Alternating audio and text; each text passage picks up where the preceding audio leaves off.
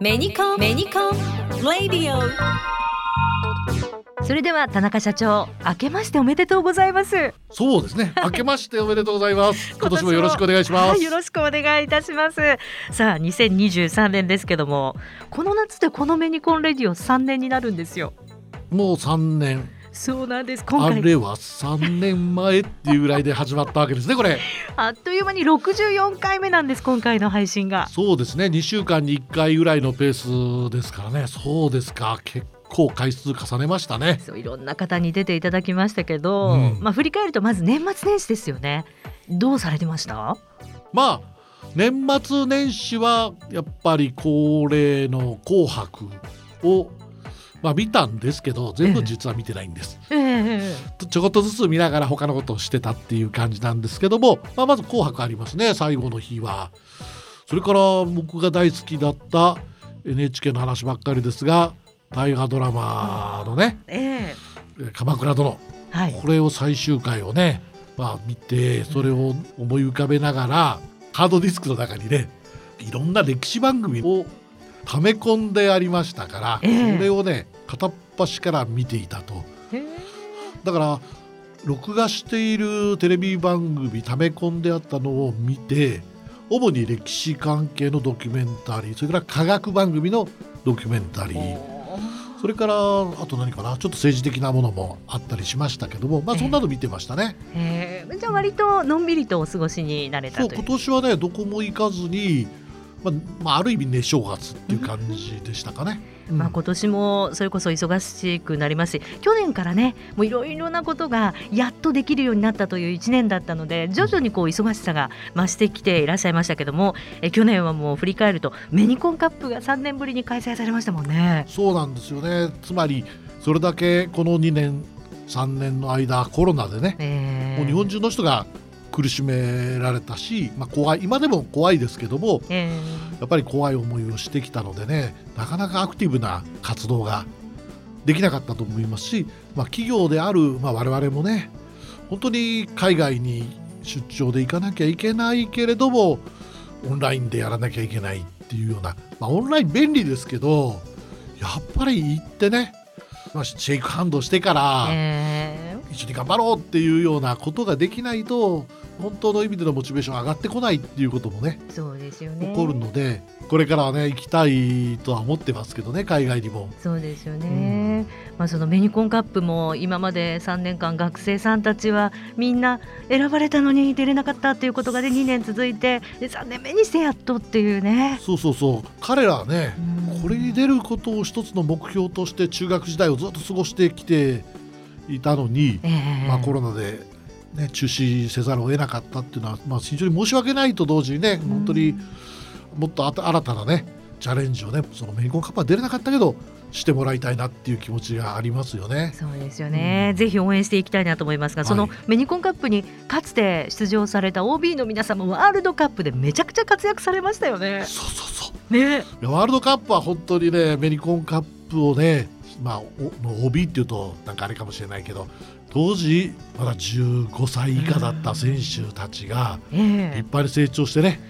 本当に大活躍で、はい。ね、嬉しかったですね。三笘選手、南野選手、堂安選手、権田選手、伊藤洋輝選手も。そうそうそう。ですもんね。三笘選手もすごかったし、ね、本田選手もね必死でゴール守ってくれて、えね、本当になんかね感動しちゃいましたね。えね堂安選手のこれからもまた楽しみでもあったりしますけれどもさあ楽しみというとあの新しくできますメニコンシアター青いビルの準備ということでヤマハにピアノの選定にもインタビューで行きましたよね。そうそうそうあれはまたね違う意味で感動しましたね。はい、まずねやっぱりヤマハさんのそのピアノに対するまあ歴史もそうなんですけどね、え。そのピアノに対するこだわりものづくりに対するこだわりっていうものをね非常に目の当たりにしてでピアノって大きいじゃないですか、はい。まあ、特にグランドピアノですからね。その大きなピアノをあそこまでね緻密に作るっていうそのものづくり。これね本当にねびっくりしましたね。そこにはねコンタクトレンズを作るねその精神にね非常に共通してるところがあってすごく僕はね共感したっていうのが思い出としてありますね。はい、あのぜひ皆さんも気になる方は以前配信してますのでそちらをね聞いていただきたいんですけどもそして感動したといえばどんちょう川島織物さんにもインタビューに行きましたよね。そうそうどんちょうですね。えーいやどんちょうの話はまだそうラジオっていうかこれではお見せできないから、はい、あのどう説明したらいいか非常に難しいんですがでも川島織物さんっていうのね知らない方もたくさんいるかもしれないけれどももう日本を代表する劇場はまあ全て川島織物さんのどんちょうじゃないかと言っていいぐらいそうですね日。本を代表する、まあ、織物屋さんですね。はい、で歴史も非常に古くってで見学に行ったらそう学校の体育館よりも広い大きな工場の中に本当に大きなどんちょうを何人かの複数の人10人ぐらいの人が横に並んでで1人の方がええ1メートルぐらいずつの幅を担当しながら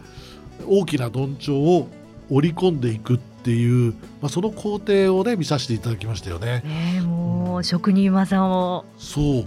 あれ糸ですからね。はい。まあそれも楽しみなんですけどまだこれ配信されてないのあで、まだ言っちゃいけないこと言っちゃったから今。でもまあね、あはい。のラジオでは想像だけしていただいてえ。で実際どんちょうがぶら下がって劇場がオープンしたらぜひ足を運んで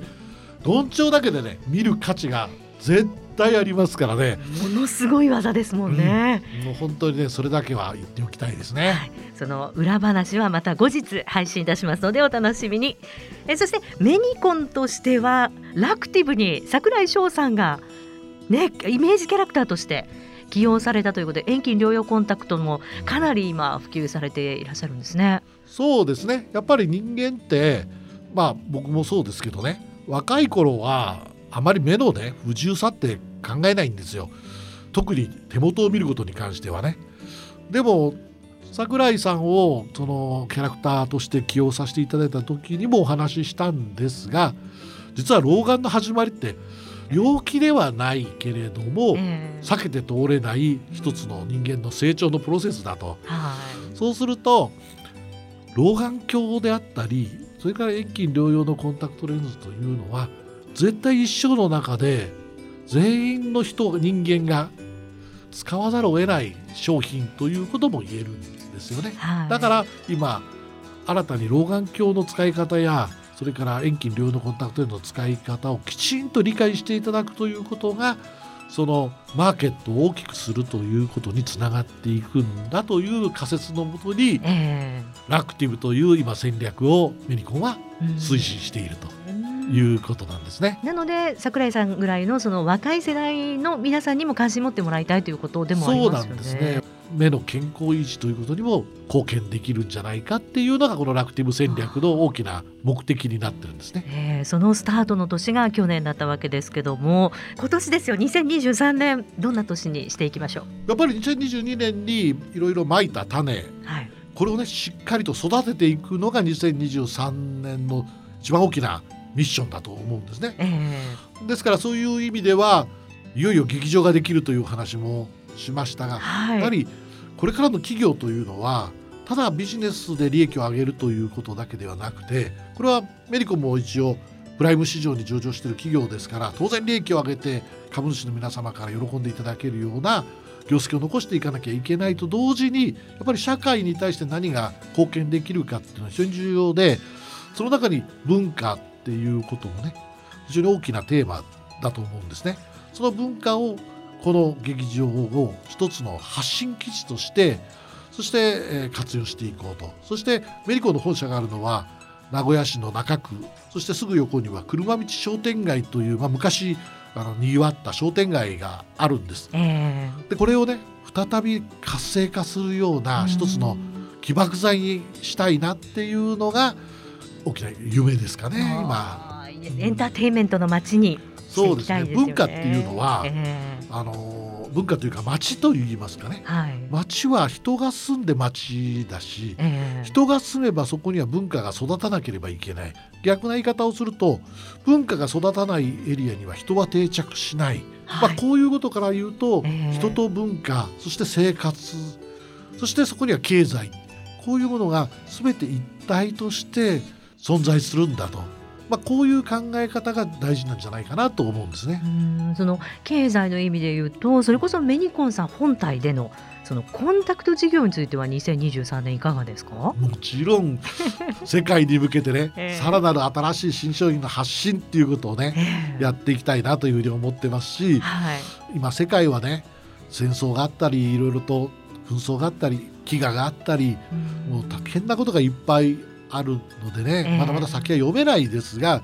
しかし我々はやっぱりコンタクトレンズという医療機器を中心に世界に対してもいい商品を提供していくっていうことが最大のミッションだというふうに思いますのでね、ええまあ、そういう中で世界から尊敬されるような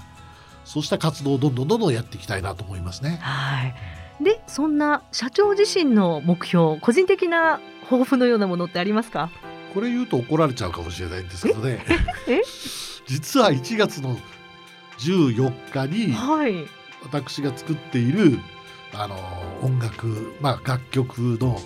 だけを集めたはい。コンサートが瞳ホールでまあ開催されたこの放送がある時にはもう過去形になっていると思うんですが、え今その準備を実はしていてえ、えでこのタイトルがですね「未だヒット曲のない音楽会」っていう風になってるんです。え はい。これ実はいつか世界でヒットをしてはい。そしていつか「紅白歌合戦」の中で歌っていただけていつかそれを見ながら正月を迎えたいと。こ これはねあの夢ですがええ言霊ってあるじゃないですか。そうですね。ね、口にすればいつかは実現すると僕は信じているので、ええいつかは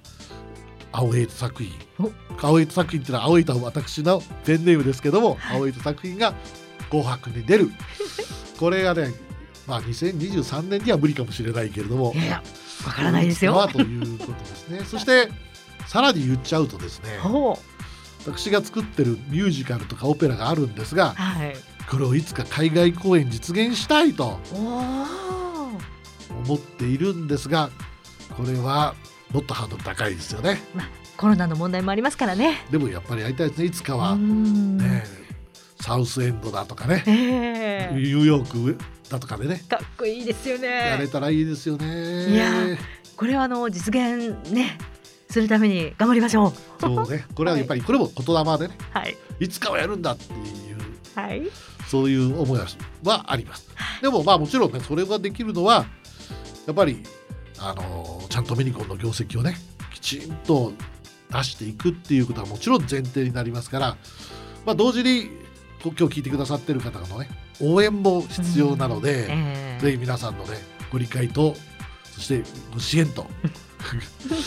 いただければと思います。はい、わかりました。ということで、2023年今年もどうぞよろしくお願いします。よろしくお願いします。メニコンどうも桜井翔です